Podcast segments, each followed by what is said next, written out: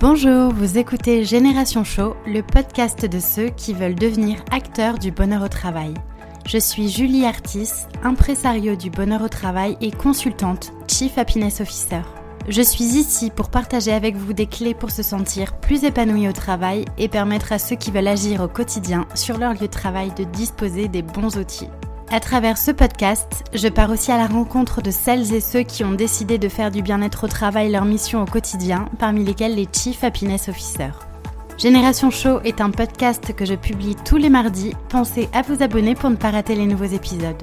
Et si vous venez juste de me rejoindre, bienvenue Je vous conseille d'écouter l'épisode 0 dans lequel je me présente un peu plus en détail. Je suis très heureuse de partager ce nouvel épisode avec vous. Installez-vous confortablement, c'est parti Bonjour à tous, j'espère que vous allez bien et que vous êtes prêts pour ce premier épisode. En tout cas, je vous remercie d'être ici. Moi, je suis très heureuse de commencer cette aventure avec vous et pour vous. Alors, pour être tout à fait honnête, lorsque j'ai réfléchi à la façon dont j'allais aborder ce premier épisode, j'ai eu les idées qui sont parties un peu dans tous les sens. Parce qu'il faut bien l'avouer, le bonheur au travail est un sujet qui est très très vaste et qui regroupe de nombreux domaines. J'aimerais pouvoir vous parler de tout en un seul podcast, mais ça durerait euh, des heures et des heures. Alors, l'impatiente que je suis ronge son frein. À chaque épisode, sa thématique. Puis, en y réfléchissant un petit peu, je me suis dit qu'après tout, bah, la meilleure façon de commencer le premier épisode, c'était de partir du début. Donc, dans ce premier podcast, je vous propose d'explorer la question du bonheur, du bonheur de façon générale et le bonheur au travail, en gardant bien en tête qu'ici, comme dans tous les autres podcasts à venir d'ailleurs, je n'exprime que mon point de vue et ma façon de voir les choses. Donc, prenez ce qui vous parle et mettez de côté le reste.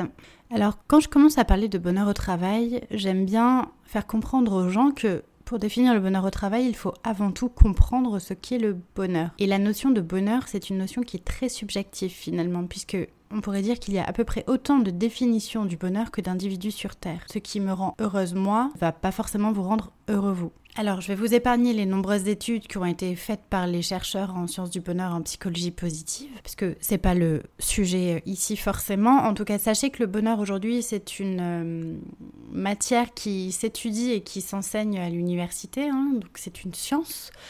J'aimerais juste partager avec vous aujourd'hui une de mes définitions préférées du bonheur qui est celle de Tal Ben-Sahar, qui est un, un, chercheur qui est assez connu en psychologie positive. Il dit que le bonheur est constitué de cinq composantes. Le bien-être physique, intellectuel, relationnel, émotionnel et spirituel. Et chacun de ces éléments est comme une couleur de l'arc-en-ciel. Quand ces cinq couleurs arrivent à être réunies, alors la lumière apparaît. Moi, c'est une définition du bonheur qui me parle pas mal, parce que finalement, le bonheur, c'est ça. Ce serait un espèce d'état d'équilibre où on arrive à atteindre euh, ces cinq composantes du bien-être, donc le bien-être physique, intellectuel, relationnel, émotionnel et spirituel. Et quand on arrive à avoir cet état d'équilibre dans ces différentes notions du bien-être, alors c'est là que le bonheur apparaît. En fait, pour moi, le bonheur, c'est d'être aligné entre ce qu'on est et ce qu'on fait, et pouvoir vivre en cohérence avec ses valeurs et ses aspirations profondes. Mais bon, on va pas philosopher sur ça aujourd'hui. Le tout, c'est d'arriver à cette notion de bonheur et de bonheur au travail surtout et se demander bah, comment on en est arrivé à parler de bonheur au travail. Est-ce que le bonheur est une utopie ou est-ce qu'il y a de réels enjeux économiques et aussi humains derrière cette notion? Alors je ne vous apprends rien, le sujet du bien-être au travail est loin d'être nouveau. De façon pragmatique, la qualité de vie au travail a réellement fait son entrée dans les entreprises euh, il y a longtemps déjà. Alors elle a surtout émergé dans les années 2000, notamment euh, suite à une grosse prise de conscience euh, après la, vague de suicides, vous savez qu'il y avait eu chez France Télécom en 2008, je crois bien. C'est un fait historique peu réjouissant à se rappeler. En tout cas, c'est là qu'on a commencé à parler de réduire les risques psychosociaux et qu'on a réfléchi aux façons d'améliorer la qualité de vie au travail. Mais jusqu'à présent, la plupart des approches étaient davantage curatives que préventives. Et aujourd'hui, en tout cas depuis quelques années maintenant, on s'aperçoit que l'approche défensive n'est plus suffisante. Et c'est comme ça qu'on s'est tourné petit à petit vers une approche plus préventive, notamment avec les apports de la psychologie positive, les neurosciences, sciences, etc. Mais ça, j'aurai l'occasion de vous en parler euh, un peu plus en détail dans un prochain podcast. En tout cas, il a fallu beaucoup de temps pour faire comprendre aux entreprises que la qualité de vie au travail était un sujet sérieux, gage d'une efficacité économique optimale. Et il a fallu aussi beaucoup de temps pour convaincre les entreprises que le bien-être au travail n'était pas un luxe que seules quelques grandes entreprises étaient capables de se payer. Il y a un cheminement dans cette question de bien-être au travail qui est assez long. Et aujourd'hui, je m'en rends compte encore quand je commence à parler de bonheur au travail. On me regarde souvent avec de grands yeux ronds, bonheur au travail, mais de quoi elle va nous parler? Et c'est vrai qu'on peut comprendre cette réaction parce que on a tous en tête l'étymologie du mot travail qui vient du latin tripalium et qui renvoie à un instrument de torture. Donc effectivement, quand on regarde cette notion de travail, ça fait pas rêver. Mais ma conviction, c'est que le travail doit réellement se libérer de cette malédiction qui associait jusqu'à présent le travail avec de la souffrance pour que le travail devienne un réel catalyseur de notre épanouissement personnel. Alors aujourd'hui, c'est vrai, on va pas se le cacher, le bonheur au travail, le bonheur de façon générale, c'est dans l'air du temps. Mais d'un côté, je trouve ça super qu'on parle de plus en plus de bonheur au travail. Et en réalité, si on parle de plus en plus de bonheur au travail, de bien-être au travail, c'est parce que on est capable aujourd'hui de mesurer la réalité de la souffrance au travail. Et je peux vous dire que le mal-être au travail, est un vrai fléau social. Alors, il y a une étude qui avait été publiée en 2017 euh, par euh, le, cabinet Mozart Consulting, il me semble, qui avait évalué le coût du mal-être au travail à 12 600 euros par an par salarié dans le secteur privé, ce qui est énorme. Et quand on regarde aujourd'hui notre société actuelle, le désengagement des salariés est en augmentation et donc ça influe sur une baisse de la productivité, une augmentation du turnover, de l'absentéisme pour maladie à cause du stress, du burn qui vont avoir un impact considérable non seulement sur la performance des entreprises, mais sur l'ensemble de l'économie française. Voilà pourquoi la notion de bien-être au travail est de plus en plus mise en valeur. Alors aujourd'hui, vous savez, on a beaucoup parlé de burn-out, mais le champ lexical qui exprime la souffrance d'un travailleur, elle ne fait que s'étendre parce qu'aujourd'hui, il y a d'autres termes qui apparaissent comme le brown out, qui est euh, la perte de sens au travail, le bore out, qui est l'ennui au donc le mal-être au travail est une réalité. Mais surtout, ce sur quoi j'aimerais mettre l'accent, c'est que si on parle de plus en plus de bien-être au travail aujourd'hui, c'est parce que on est enfin capable de mesurer les impacts positifs qu'ont la mise en place d'une stratégie de bien-être au travail dans les organisations. Et on est capable de démontrer finalement qu'il y a une forte corrélation positive entre le bonheur des salariés, mais aussi la performance de l'entreprise. Parce qu'un collaborateur qui est heureux et en bonne santé va être plus performant, plus engagé dans l'organisation. Il véhiculera une bonne image de l'entreprise, ce qui impactera la marque employeur et permettra d'attirer des talents. Alors justement, l'attraction des talents, parlons-en. En fait, il y a deux principaux enjeux à la mise en place d'une stratégie de bien-être au travail. La première, ça va être de pouvoir attirer les talents et de retenir ensuite les talents. Et tout ça est en train de s'accélérer avec l'arrivée des nouvelles générations sur le marché du travail parce que ces générations XY ou les millennials comme on les appelle, ils vont représenter en 2030 70% de la population active. Et leur spécificité, c'est qu'ils accordent une importance primordiale à leur bien-être en entreprise. C'est une génération qui est en quête de sens, ils ont besoin de travailler dans un environnement qui privilégie la confiance, l'autonomie, la liberté et la reconnaissance. Et aujourd'hui, quand on parle de bien-être au travail, les principaux enjeux sont donc bel et bien d'attirer ces nouveaux talents et de pouvoir les garder. Et forcément, ce sont aux entreprises de s'adapter à ces nouvelles générations. Pour moi, vraiment, les entreprises ne doivent pas rater ce virage du bonheur au travail. Alors le bonheur au travail, c'est quoi? Il y a vraiment une approche multidimensionnelle du bonheur au travail parce que ça va concerner à la fois des facteurs internes à l'individu liés à son bien-être physique, mental, etc. Mais aussi des facteurs externes à l'individu comme le bien-être relationnel, professionnel, matériel. En fait, ça va nous amener à se poser autant des questions objectifs qui vont être liés à la rémunération, les horaires de travail, les conditions de travail, mais des questions aussi plus subjectives comme le sens que l'on donne au travail, le sentiment d'être utile, les relations qu'on a avec ses collègues, etc. J'aime bien dire que finalement, le bonheur au travail, c'est un sentiment de bien-être au travail qui va être à la fois perçu individuellement et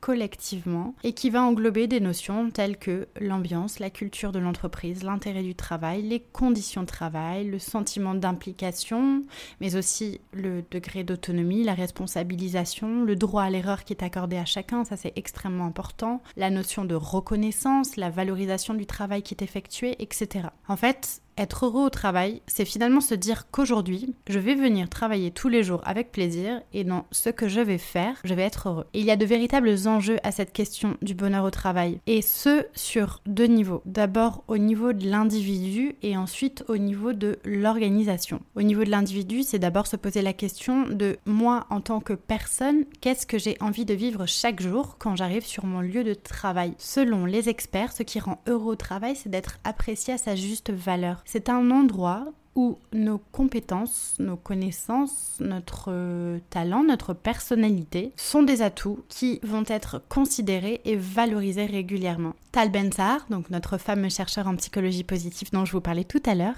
il définit le bonheur au travail selon quatre choses. D'abord, être heureux au travail, c'est pouvoir ressentir des émotions positives au quotidien. Ensuite, ça va être d'avoir des relations harmonieuses avec ses collaborateurs. La troisième chose, c'est d'utiliser ses compétences et développer son potentiel et le quatrième point pour être heureux au travail, c'est de se sentir utile. Et je trouve que ces quatre notions sont intéressantes parce que ça nous donne des pistes sur lesquelles œuvrer et mettre en place des petites actions pour développer notre degré d'épanouissement sur notre lieu de travail. Alors je vous parlais du bonheur au travail au niveau de l'individu, mais il y a aussi au niveau organisationnel. Parce que pour l'entreprise, c'est aussi 100% bénéfique d'avoir des individus heureux qui travaillent dans, la société. Alors je vous l'ai dit, les études montrent aujourd'hui qu'il y a une corrélation positive entre le bonheur des individus et la performance de l'entreprise. On a longtemps cru que c'est la performance qui générait le bonheur, mais c'est faux. C'est le bonheur qui génère la performance. Pour l'entreprise, c'est aussi 100% bénéfique de travailler sur une stratégie de bien-être au travail et d'avoir des individus heureux qui travaillent dans l'entreprise parce que un salarié heureux va être six fois moins absent, neuf fois plus loyal, beaucoup plus productif, moins malade, plus créatif, etc. Et donc, par effet de levier, ça génère de meilleurs résultats, une meilleure qualité de service et donc une meilleure satisfaction des clients. Donc, après tout, avoir des salariés heureux dans son entreprise, ça crée des clients heureux. Alors, il y a aussi un point sur lequel j'aime bien mettre l'accent quand je parle de bonheur au travail, c'est la notion de responsabilité. Parce que souvent on se demande, bah, la responsabilité du bonheur dans une entreprise, elle appartient à qui finalement? Alors oui, elle appartient à l'entreprise assurément parce qu'elle a le devoir de mettre en place des conditions de travail qui favorisent euh, l'épanouissement des individus ou en tout cas leur bien-être. Mais la responsabilité n'incombe pas seulement l'entreprise. Le bonheur dans l'entreprise, il appartient aussi à chacun des collaborateurs. Et c'est ce que j'aimerais que vous preniez conscience aujourd'hui, c'est que finalement, le bonheur au travail, c'est notre responsabilité à chacun et à tous. Et la notion de co-responsabilité est essentielle. Alors, je vous avais dit que les épisodes de podcast ne seraient pas très longs pour vous permettre de les écouter euh, simplement et facilement.